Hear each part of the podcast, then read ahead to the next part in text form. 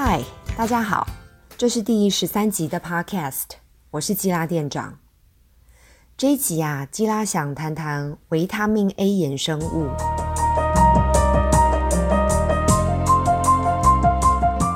维他命 A 衍生物呢，是在保养界大家一致认同最有效的三个保养成分之一。那另外两个就是维他命 C 跟防晒。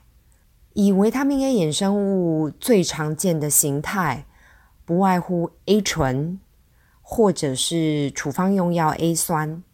那因为它在抗老、抗痘、淡化色素沉淀跟对抗敏感的效果，临床实证非常好，文献也获得肯定。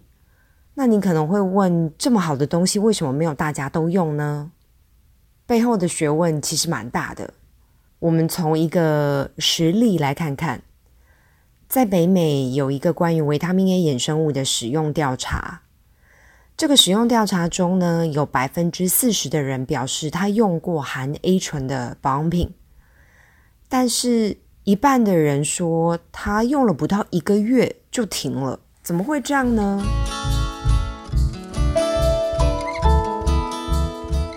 为什么很多人擦 A 醇都半途而废？A 醇的刺激性虽然比处方药 A 酸低很多，但是依然还是有可能会有干燥、脱皮、泛红、敏感等等的副作用。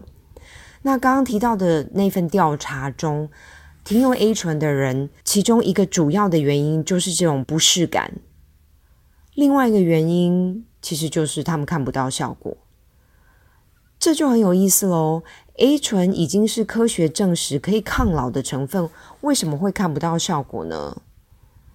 第一个，配方不够好，因为 A 醇很不稳定，所以它一旦不稳定，它就非常容易氧化，而没有办法发挥作用。第二个，可能是期待值过高，因为很多行销花招的关系。不少人对 A 醇抱持错误的期待，认为可以立即产生修片般的效果。但是维他命 A 衍生物平均来讲需要十二周才能看到明显的效果。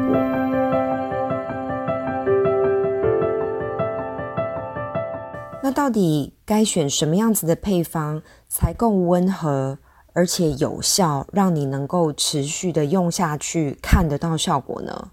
每个人的肌肤耐受度不同，有些人怎么擦 A 醇，甚至擦 A 酸都没事；有些人却一擦就不舒服，撑不下去。那还好，保养科学其实是不断进化的。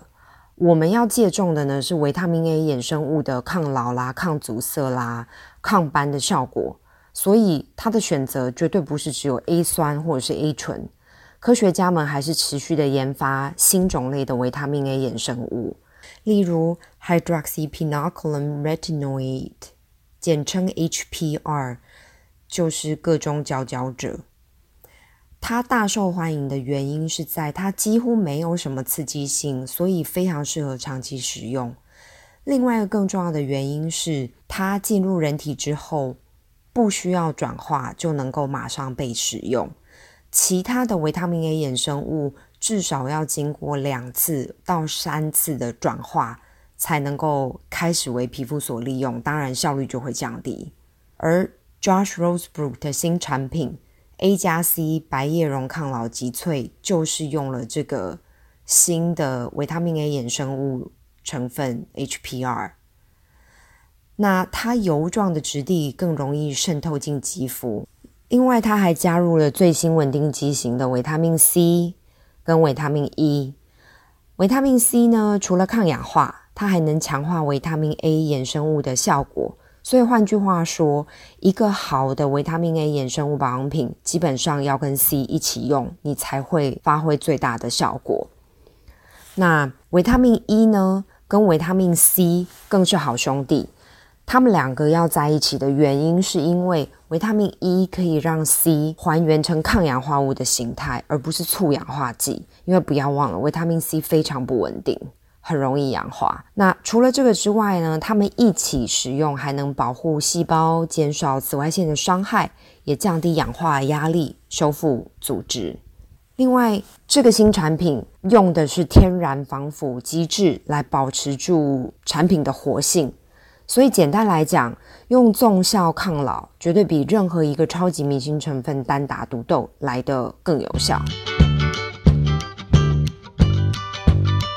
今天就说到这儿，如果你还想了解更多维他命 A 衍生物的知识，请上我们官网看抗老、抗痘、抗敏。A 醇真的是最好用的吗？这篇网志有非常详尽的内容，看完之后一定豁然开朗。我们下次再见喽。